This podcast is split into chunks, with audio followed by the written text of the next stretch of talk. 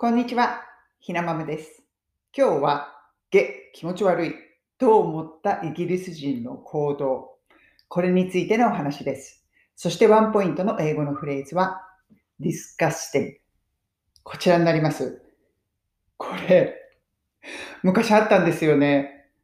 仕事してた時に上司私イギリス人だったんです。で、それまで私イギリス人とあまりこう触れ合うことがなくって、機会がなくって知らなかったんですよ。で、その上司が、まあ、鼻が詰まっていたんでしょう。突然、ハンカチをポケットから出してきて、普通の手を拭くハンカチですね。それで鼻をガーって噛んだんですよ。そしてまたそのポケ、そのあのハンカチをポケットに戻した。で、またしばらくして、鼻が詰まってくると、同じあのハンカチを出してきて、鼻を噛むんですよ。で、私それ見て、ゲー気持ち悪いって思ったんですよね。これ、世代関係なのかな、世代の問題なのかなと思ったんですけれども、その後、まあ、あの当時付き合っていた今の夫、夫も同じようにハンカチ出してきて鼻をかんだんですよ。だからこれって、ちょっと前までのイギリス人はみんなしていたことなんですかね？日本人も昔の人はハンカチで鼻をかんでいたんでしょうか？そのあたりはよくわからないんですけれども、まあ、ティッシュがない頃はしていたんでしょうけれども、イギリス人は結構最近でもまだしている人がいるんですよね。地下鉄とかであのハンカチ出してきて鼻かんでいる人がいる。あれを見るたびに私ね、本当にげ気持ち悪いと思うんですよね。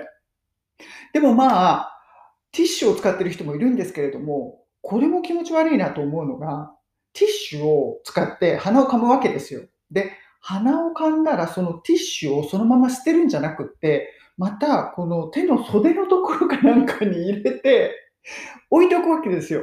で、またしばらくするとそれを出してきて、それでまた鼻をかむ、鼻をかむ。そういうことをね、する人が結構いるんです。ま、私のちょっと日本人的感覚からすると、うわ、気持ち悪いなと思うんですけれども、よく見る光景です。でもね、これ私、母にその話をしたときに、私の日本の母が言ったんです。いや、でもね、私、あなたのお家に遊びに行った時に、イギリスのティッシュって結構分厚くって、しっかりしてるなと思ったのよ。だから、まあ気持ち悪いは別として、あれだったら2、3回使えるわよねって思ったのよねって言っていました。まあそれが理由なのかもしれないですけれども、理由じゃないかな。でも、イギリス人はそういう行動をする人が結構います。今でも見るたびにちょっぴり気持ち悪いって思っています。今日のワンポイント英会話レッスンのフレーズは disgusting。これです。もう話のつながりから何を言いたいのかわかると思います、私が。disgusting。気持ち悪いっていうことです。ゲ気持ち悪い。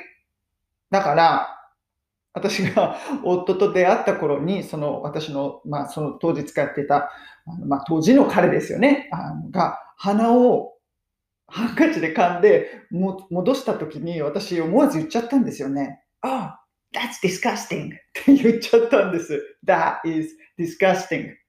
気持ち悪いって言ってしまいました。それで、夫もやっぱりよく考えてみたら気持ち悪いかなと思ったらしく、それ以来、ハンカチで鼻を噛むのはやめました。ティッシュになりました。そして、私が気持ち悪がるので、ティッシュも1回ずつ、あの、うん、あの、かあの袖に戻したりせずに使うようになりました。